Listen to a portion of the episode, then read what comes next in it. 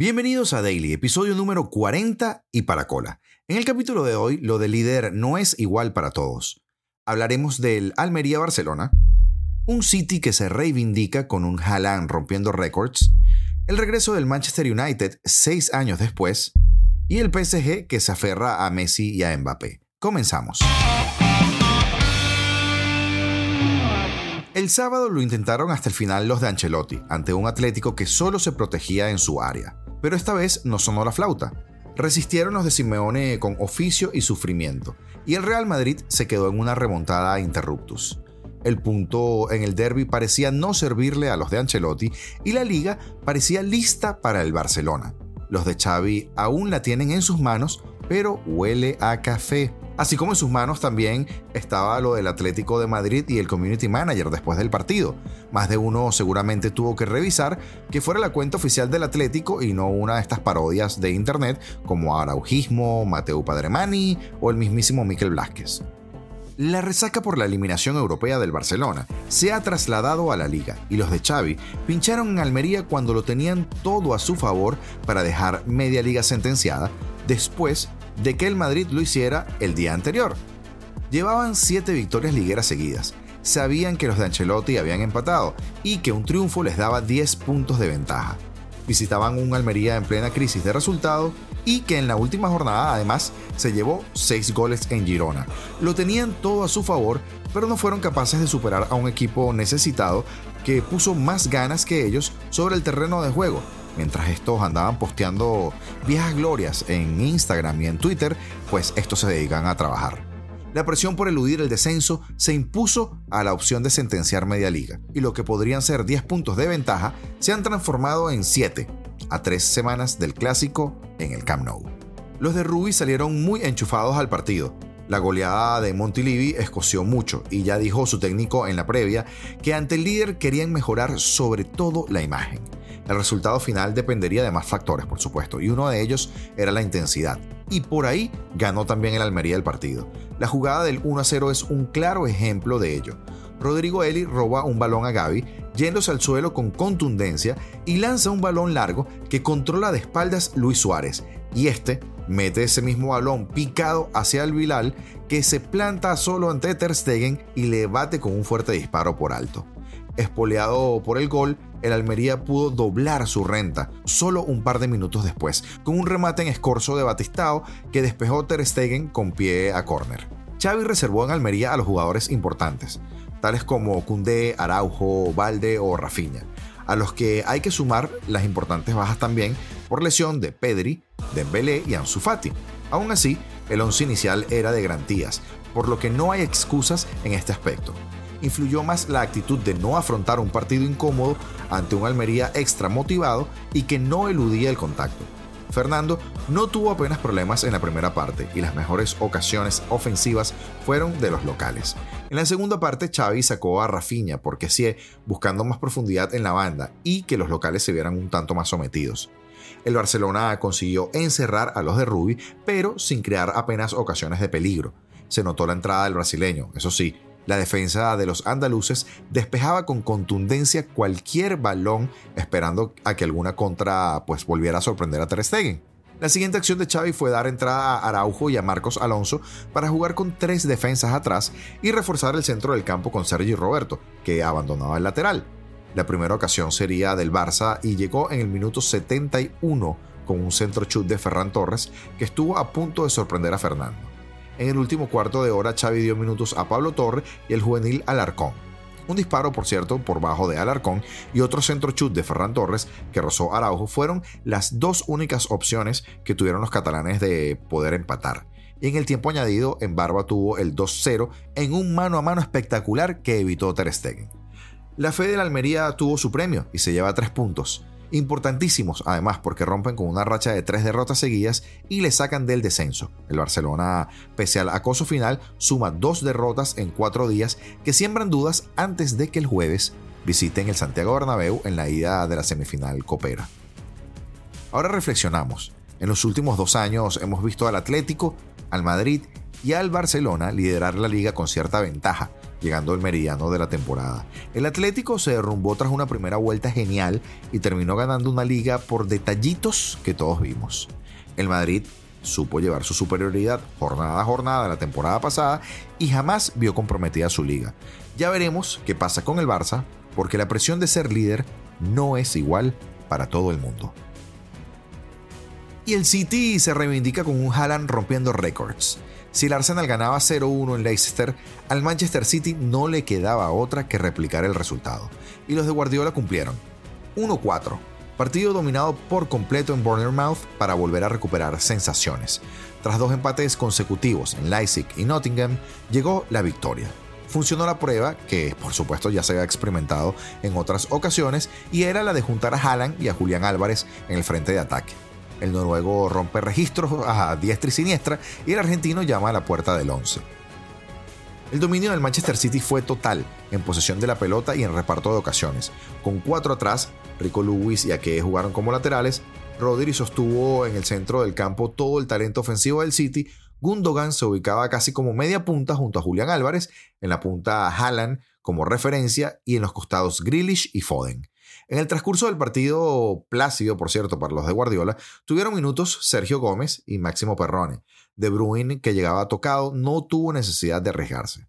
Julián, que venía de sumar pocos minutos, por cierto, ninguno en Champions, pese al empate, debía aprovechar la titularidad, y vaya que lo hizo. Marcó el primero estando en lugar adecuado en el momento adecuado.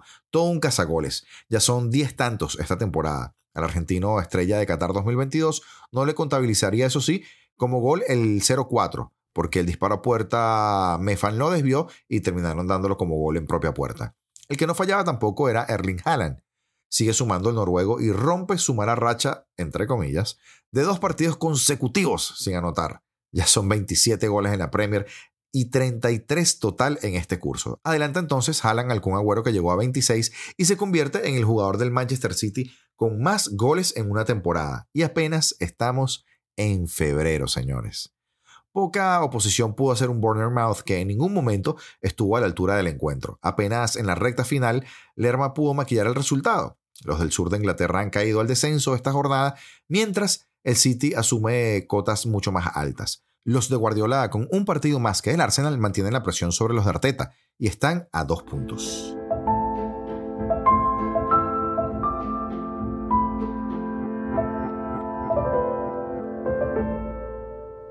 Y continuamos en Inglaterra, más no en la misma competición.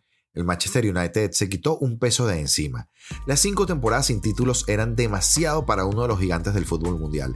Después de un lustro de sin sabores, millones de euros y para ser específicos 985, casi mil millones de euros en fichajes infructuosos y triturar hasta cinco entrenadores, los Diablos Rojos salieron del infierno levantando la cara.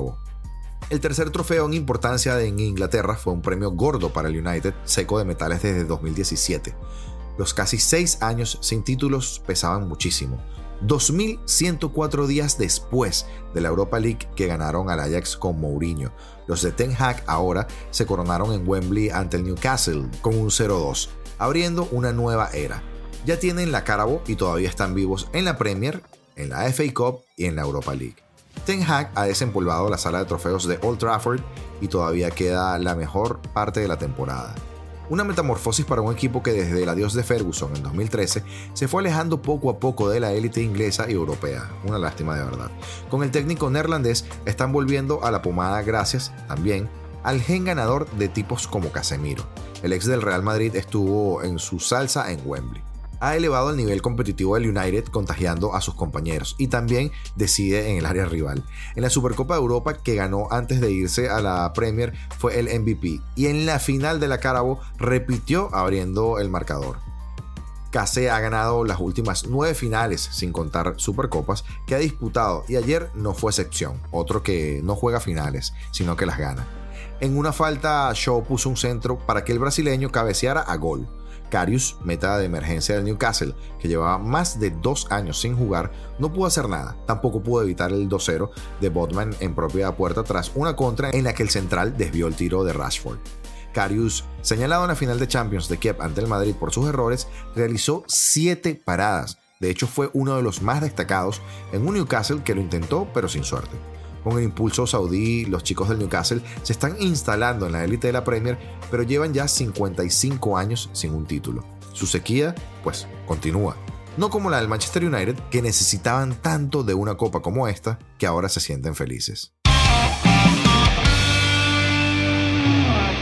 Y ahora, saltando a Francia, el PSG se aferra a Mbappé y a Messi. Con un doblete de Kylian Mbappé y un tanto más de Lionel Messi, el PSG se impuso por goleada 0-3 en Le Classique del fútbol francés, con un gran partido de Kylian Mbappé, quien se despachó con un doblete y alcanzó a Edison Cavani en 200 goles con la camiseta parisina. Mientras que Lionel Messi tiró dos asistencias y convirtió su gol, el primero de cuatro partidos en donde el equipo no contará con Neymar por lesión. Se trata del segundo triunfo al hilo del PSG, el cuarto en los últimos cinco partidos, y este, además, en el partido más importante del fútbol francés, pero también contra el principal perseguidor del equipo parisino en la búsqueda de la Ligue 1, por lo que además se trató de un partido de seis puntos, que pondría un camino definitivo al título del fútbol francés. Este lunes el PSG amanecerá como líder de la tabla con 60 unidades, abriendo una distancia de 8 sobre el Olympique y 10 del Mónaco, tercero de la tabla. A falta de 13 partidos por disputar es bastante grande. Además, el equipo parisino recupera un poco de oxígeno para el técnico Christophe Galtier, quien ha sido fuertemente criticada por su gestión frente al equipo y que tiene un fuerte problema para permanecer en la Champions League, pues perdió su eliminatoria en casa frente al Bayern de Múnich en los octavos de final. El PSG comenzó la fiesta temprano y en solo 4 minutos ya tenía una ventaja de 2 goles. Primero, al minuto 25, Kylian Mbappé consiguió su gol número 199 con este equipo en una jugada a velocidad en la que Lionel Messi condujo a todo motor por el centro del campo y aprovechó un movimiento lateral de la Tortoise, quien picó entre los defensas, tomó el balón, giró para perfilarse y definió cruzado para abrir el marcador. Cuatro minutos después, Mbappé devolvió la cortesía, tomó un balón por el costado izquierdo, condujo por el callejón del área y se dio para Messi que picó a la espalda de sus marcadores y empujó el 0-2 al minuto 29. Así llegó el descanso y a los 10 minutos del complemento, Mbappé puso el partido cuesta arriba para un Olympique que tuvo poco más de tiempo el balón, 54% para ser exactos de posesión, y también generó mayor cantidad de llegadas al marco contrario, 19 contra 12. Incluso Llegó en seis ocasiones, pero no pudo crear ocasiones reales de peligro sobre el marco de Gianluigi Donnarumma. El tercer gol cayó nuevamente en una jugada de velocidad entre Messi y Mbappé. El argentino tomó una pelota que fue conducida a toda velocidad desde atrás del medio campo y puso un hermoso pase elevado y a una profundidad perfecta para el francés, quien enfrentó al arquero mano a mano y de nuevo definió ante su salida. Y hasta aquí el episodio del día de hoy, recordando que esta semana tendremos el primero de varios clásicos. El jueves estará jugando el Real Madrid frente al Barcelona en casa, en el Santiago Bernabéu, y ya veremos qué sucede. Esto es por partidos de la Copa del Rey. Por otro lado, en la liga se jugará el Villarreal Getafe, en la Serie A italiana tendremos el Gelas Verona contra la Fiorentina y la Lazio enfrentará a la Sampdoria.